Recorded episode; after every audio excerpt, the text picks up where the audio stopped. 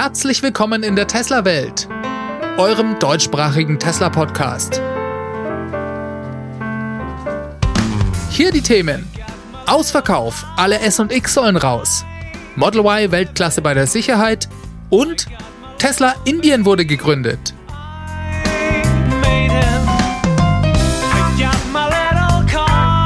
Mein Name ist David und dies ist die Folge 152.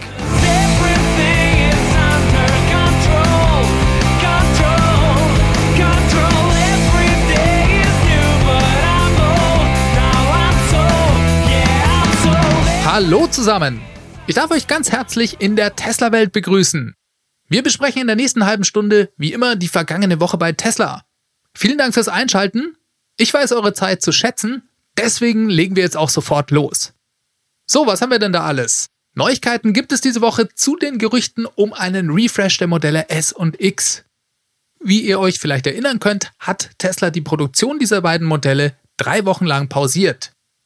Offiziell wegen Wartungsarbeiten an der Produktionslinie. Nachdem drei Wochen aber eine verdammt lange Zeit sind, spekuliert die gesamte Tesla-Welt darauf, dass da noch mehr dahinter steckt. Es wird vermutet, dass ein Refresh der beiden Modelle unmittelbar bevorsteht. Die Produktion ist nach dieser Pause inzwischen wieder angelaufen. Interessanterweise haben wir aber aus Fremont noch gar nichts gehört. Es ist ruhig. Viel zu ruhig. Da gibt's Leute, die fahren jeden Tag an der Fabrik vorbei und schauen sich die Fahrzeuge auf dem Parkplatz an, die davor stehen. Bisher ist von neuen Model S oder X nichts zu sehen. Trotzdem haben sich die Hinweise auf eine Überarbeitung der Modelle diese Woche erhärtet. Denn es gibt laut Quellen des Blog Electrics die Anweisung von Tesla an den Vertrieb, sich aller im Inventar verbleibenden Model S und X bis Ende diesen Monats zu entledigen. Alle Fahrzeuge sollen raus. Das heißt, alle Fahrzeuge aus den Showrooms, alle Loaner, einfach alles. Und ich glaube, damit kann man dann davon ausgehen, dass tatsächlich ein großes Update der beiden Fahrzeuge bevorsteht. Beeindruckend, wie Tesla es schafft, dass hier keine Informationen nach draußen gelangen. Naja, vielleicht hören wir dann offiziell davon am Earnings Call. Der findet am Mittwoch, den 27. Januar statt. Mal sehen, ob es Tesla bis dahin schafft, dicht zu halten. So, alle Fahrzeuge müssen also raus. Es könnte also sein, dass jetzt nicht der schlechteste Zeitpunkt ist, sich noch eins von diesen alten Modellen zu schießen. Vorausgesetzt, ihr könnt mit den Fahrzeugen, so wie sie heute sind, gut leben und euch ist egal, dass ihr dann eben nicht die allerneueste Technik verbaut habt. Mir persönlich würde das zugegebenermaßen schwerfallen. Auf der anderen Seite gibt's Leute, die hassen die Vorstellung eines Bildschirms im Querformat im Model S. Okay, okay, wir wissen nicht hundertprozentig, ob das kommen wird und wenn ja, wie das Ganze aussehen wird. Es spricht aber doch einiges dafür, dass Tesla diesen Schritt gehen wird.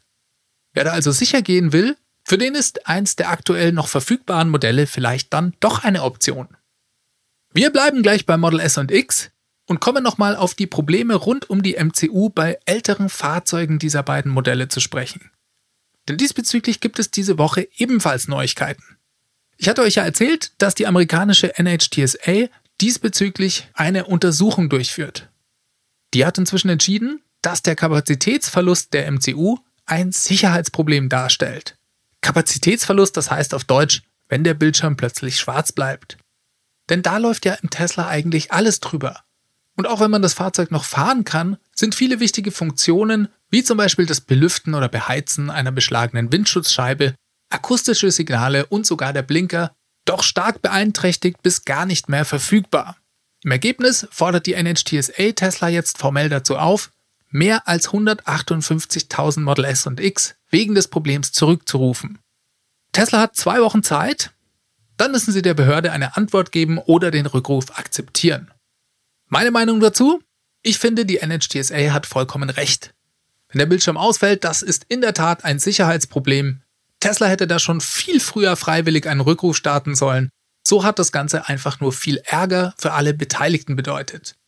Hoffen wir, dass sie den Rückruf akzeptieren und damit einen Schlussstrich unter dieses unschöne Kapitel ziehen.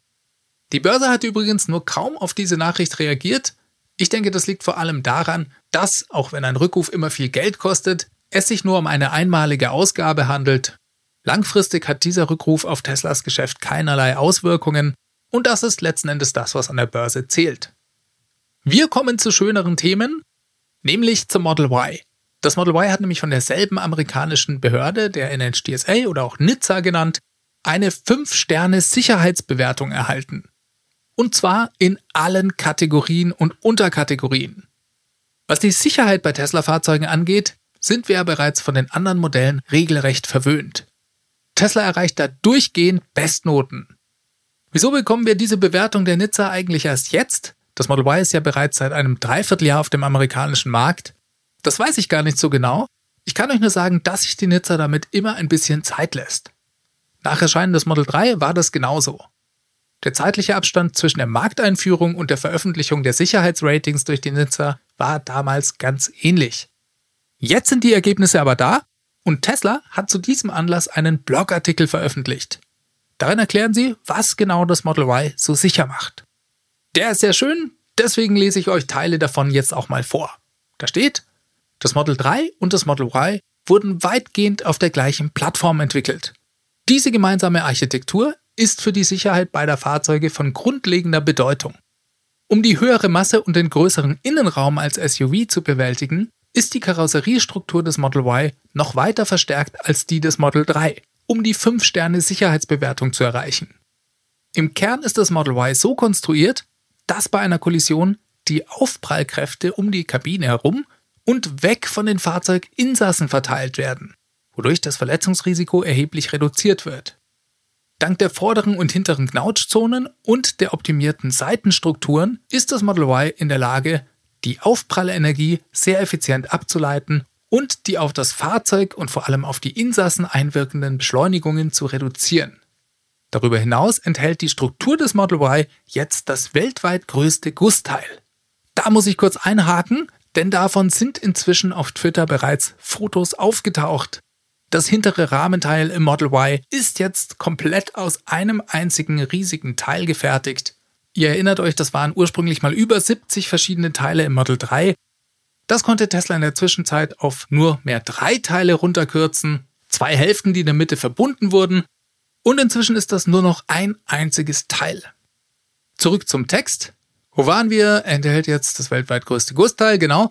Zusammen mit einem verstärkten Battery Pack vermindern diese Elemente die Beeinträchtigung oder das Eindringen in die Kabine und schaffen eine robuste Sicherheitszelle mit genügend Platz für unsere fortschrittlichen Rückhaltesysteme, die die Insassen noch besser schützen können. Überschlagsrisiko. Überschläge erhöhen das Verletzungsrisiko während eines Unfalls erheblich.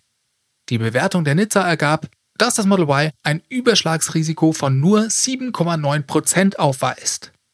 Das ist der niedrigste Wert aller SUVs, die bisher von der Nizza je getestet wurden.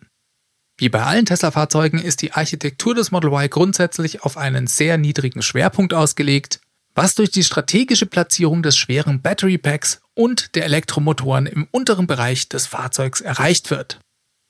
Sicherheit ist das Herzstück eines jeden Tesla-Fahrzeugs. Und das Model Y profitiert von der jahrelangen Leidenschaft für Fahrzeugsicherheit.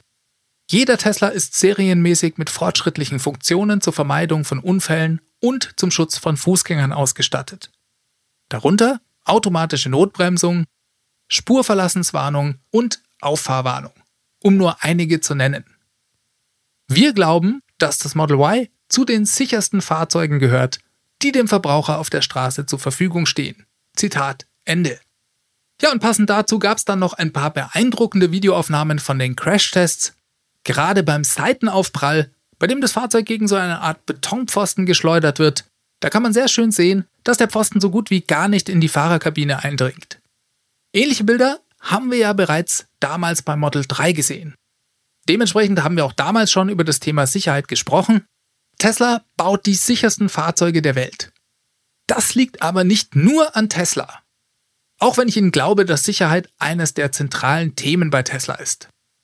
Naja, sie profitieren da eben auch von der Tatsache, dass sich Elektroautos sicherer konstruieren lassen als Fahrzeuge mit Verbrennungsmotor.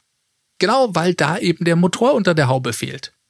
Vorne ist dann viel mehr Platz für die Knautschzone und der Motor wird beim Frontaufprall nicht einfach als starrer Eisenblock in die Fahrerkabine reingeschoben.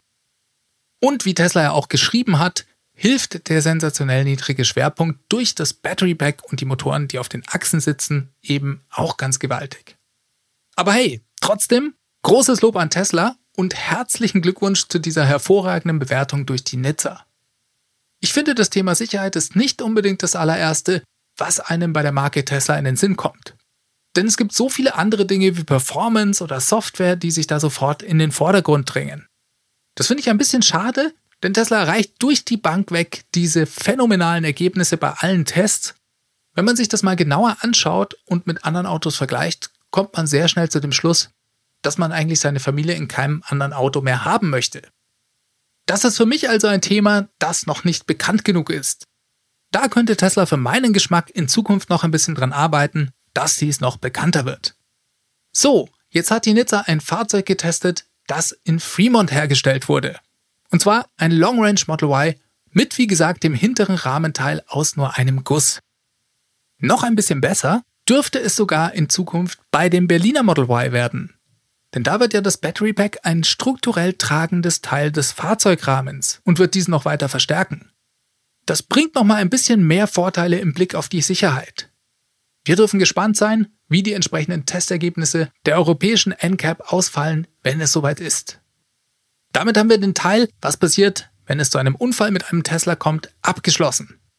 Ein anderer Schwerpunkt von Tesla beim Thema Sicherheit liegt darauf, den Unfall zu verhindern. Damit sind wir beim Thema aktive Sicherheitssysteme und Autopilot angekommen. Passend zu diesem Thema hat Tesla diese Woche seinen Quartalssicherheitsbericht veröffentlicht. In diesen Berichten beschreiben sie immer die Entwicklung für Autopilot, was die Häufigkeit der Unfälle angeht. Wir reden hier nicht vom FSD-Softwarepaket, sondern vom Standard Autopilot, der bei jedem Tesla-Fahrzeug serienmäßig dabei ist. Und Tesla führt jedes Quartal genau auf, nach wie viel gefahrenen Kilometern auf die gesamte Flotte gesehen durchschnittlich ein Unfall auftritt. Das ist sehr spannend. Erstens schon mal, dass Tesla über diese Daten verfügt und diese dann auch noch veröffentlicht. Tesla weiß ganz genau, wann ein Auto in einen Unfall verwickelt ist. Andere Hersteller, die haben diese Daten erst gar nicht. Ziel dieser Sicherheitsberichte ist selbstverständlich zu zeigen, dass bereits heute das Fahren mit Autopilot sicherer ist als ohne. Tesla vergleicht dazu die eigenen Zahlen der mit Autopilot gefahrenen Meilen mit den offiziellen Zahlen für ganz Amerika von der NHTSA oder NHTSA. Laut der Behörde passiert in den USA durchschnittlich alle 484.000 Meilen ein Unfall. Diese Zahl vergleicht Tesla mit den eigenen Unfallereignissen bei aktiviertem Autopilot. Hier tritt ein Unfall lediglich alle 3,45 Millionen Meilen auf. Das bringt Tesla zu der Aussage, dass Autofahren mit Autopilot bereits heute siebenmal so sicher sei, als wenn man ohne das System unterwegs ist. Ja, regelmäßige Hörer dieses Podcasts wissen, was jetzt kommt. Diese Aussage halte ich für groben Unfug. Das sage ich wie jedes Mal an dieser Stelle sehr deutlich. Und ich glaube durchaus, dass auch heute das Fahren mit aktiviertem Autopilot bereits sicherer ist als ohne. Leider vergleicht Tesla hier aber Äpfel mit Birnen. Ich steige da jetzt nicht in die Details ein, so viel sei aber gesagt. Ich denke, die Vergleichbarkeit dieser Daten ist definitiv nicht gegeben. Die Zahl der NHTSA, die vergleicht alle Fahrzeuge mit sämtlichen Fahrerprofilen. Stadt, Land, Autobahn, alles gemischt. Naja, und Autopilot benutzt man halt meistens auf der Autobahn, wo statistisch weniger Unfälle passieren. Das lässt sich also so direkt nicht vergleichen. Und dann entspricht das Fahrerprofil der Tesla-Kunden, was zum Beispiel das Alter angeht, auch nicht unbedingt im Durchschnitt der Gesamtbevölkerung der USA. Das passt also nicht. Und es ist ein bisschen schade, dass Tesla das auf diese Art und Weise kommuniziert. Interessant ist aber, sich die Entwicklung von Quartal zu Quartal oder vielleicht sogar besser von Jahr zu Jahr anzuschauen, was die Unfälle mit Autopilot angeht. Denn immer mehr Meilen werden mit Autopilot gefahren, Autopilot wird auch immer besser und man kann sich gut anschauen, wie sich die Häufigkeit von Unfällen über die Zeit mit aktiviertem Autopilot entwickelt. Hier gibt es einen Trend zu erkennen.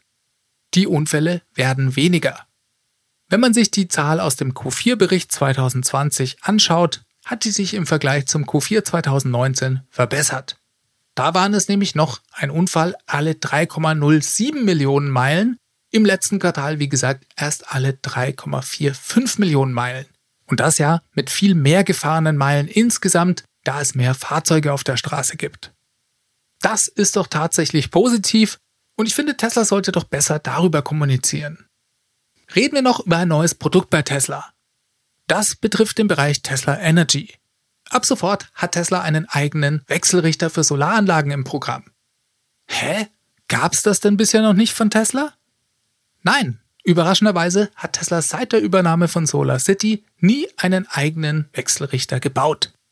Bei Tesla Solaranlagen wurde da regelmäßig auf Produkte von Delta oder Solar Edge zurückgegriffen. Das ist jetzt vorbei, betrifft im Moment erstmal die USA. Die neuen Geräte werden bereits dort installiert.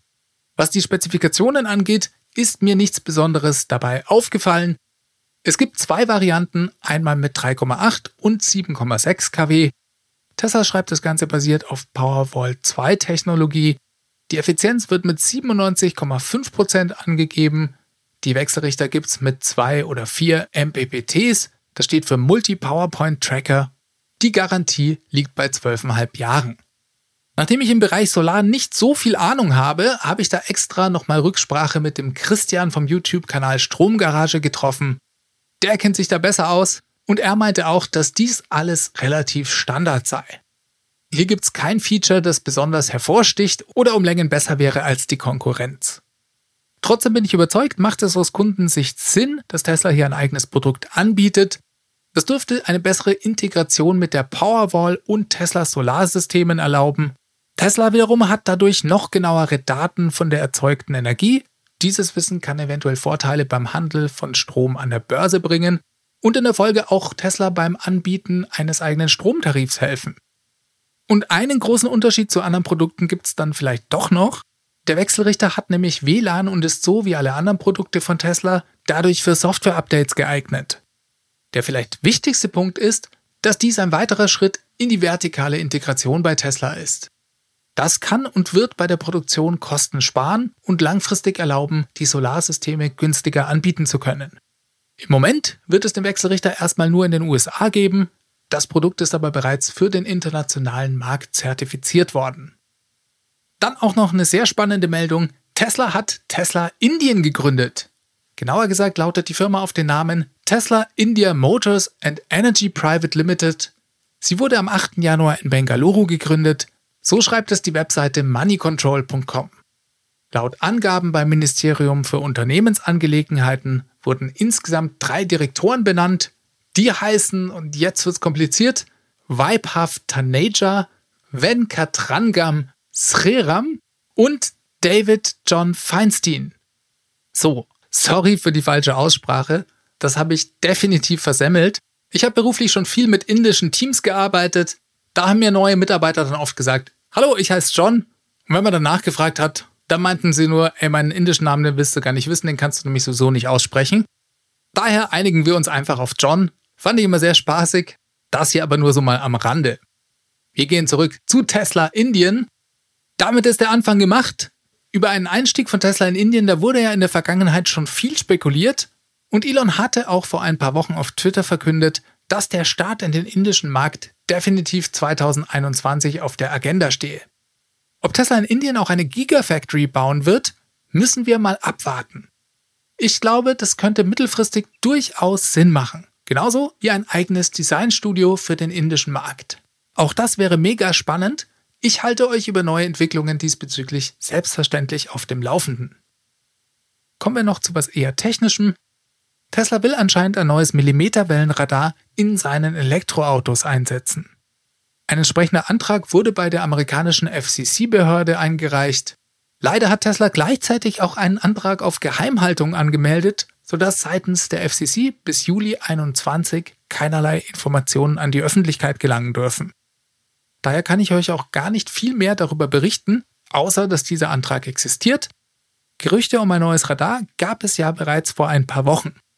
Darüber hatten wir in der Folge 140 gesprochen. Das Radar soll angeblich von einem israelischen Start-up kommen und statt der bisherigen 160 Meter jetzt 300 Meter weit sehen können. Ob es sich bei dem gestellten Antrag um genau dieses Radar handelt, ist Stand heute nicht klar. Vermutlich dürften wir aber nach Ablauf der Frist im Juli dazu mehr hören oder vielleicht sogar dann schon dieses Radar in den Fahrzeugen vorfinden. Ja, und mit dieser Meldung komme ich auch zum Schluss diese Woche. Diese Sendung wurde freundlicherweise vom Tesla Owners Club Helvetia, dem jungen und initiativen Tesla Club aus der Schweiz und dem TFF dem Tesla-Fahrer und Freunde e.V. unterstützt. Die beiden Clubs sind Herausgeber des T&E Magazins. Das Podcast Mastering kommt von promoton.ch. Ich bedanke mich bei euch allen für eure Zeit. Schaltet nächsten Mittwoch wieder ein. Und wenn ihr diesen Podcast cool findet, dann wäre ich euch dankbar, wenn ihr ihn in irgendeiner Form unterstützen könntet. Das geht ganz einfach. Ihr könnt ihn zum Beispiel bewerten in eurer Podcast-App auf Apple Podcast oder iTunes. Dafür wäre ich euch sehr dankbar. Dann könnt ihr euch, falls ihr euch einen Tesla kauft, gerne meinen Referral-Code benutzen. Vielen Dank an den Michael, der das diese Woche getan hat. Der Link dazu ist ts.la slash david 63148. Und dann gibt es selbstverständlich noch meine Crowdfunding-Plattform auf www.teslawelt.de. Vielen Dank an alle, die diesen Podcast auf diese Art und Weise bereits unterstützen.